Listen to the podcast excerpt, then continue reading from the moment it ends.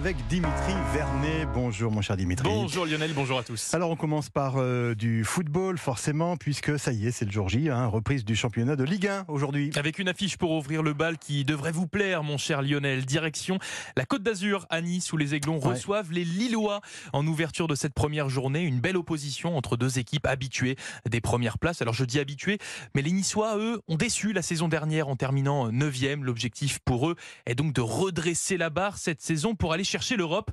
Pour ce faire, la direction a donc intronisé un nouvel entraîneur, Francesco Farioli, un jeune coach italien de 34 ans qui a déjà séduit ses joueurs, dont son capitaine, le défenseur brésilien Dante.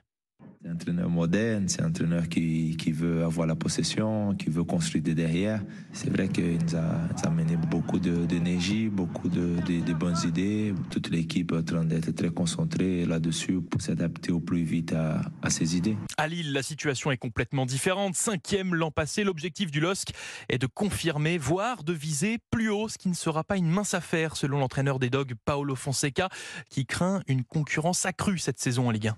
En général, je pense que ça sera plus difficile cette, cette saison parce que nous avons 7, 8, 9 équipes placées pour, pour les européennes compétitions. Je pense que la saison sera très, très compétitive. Et un match compétitif, c'est dès ce soir pour les Lillois. Nice-Lille, match d'ouverture de la saison de Ligue 1 2023-2024. Coup d'envoi à 21h. Suivi demain par la suite de cette première journée de Ligue 1 avec le premier match du champion de France, le Paris Saint-Germain. Le club de la capitale, toujours dans le flou total à l'aube du début de sa saison, toujours en plein bras de fer avec son joueur Kylian Mbappé, bras de fer qui ne semble pas évoluer selon euh, des informations révélées par plusieurs de nos confrères ce matin. L'attaquant a rappelé à la direction parisienne en début de semaine qu'il comptait bien honorer sa dernière année de contrat, peu importe les conséquences, quitte donc à ne pas jouer de la saison avec le PSG. Ouais, très étonnant Très cette étonnant. histoire. Tennis et Gaël Monfils décidément sur un petit nuage au Canada. hein. Fort de son exploit avant-hier au Masters 1000 de Toronto, où il a éliminé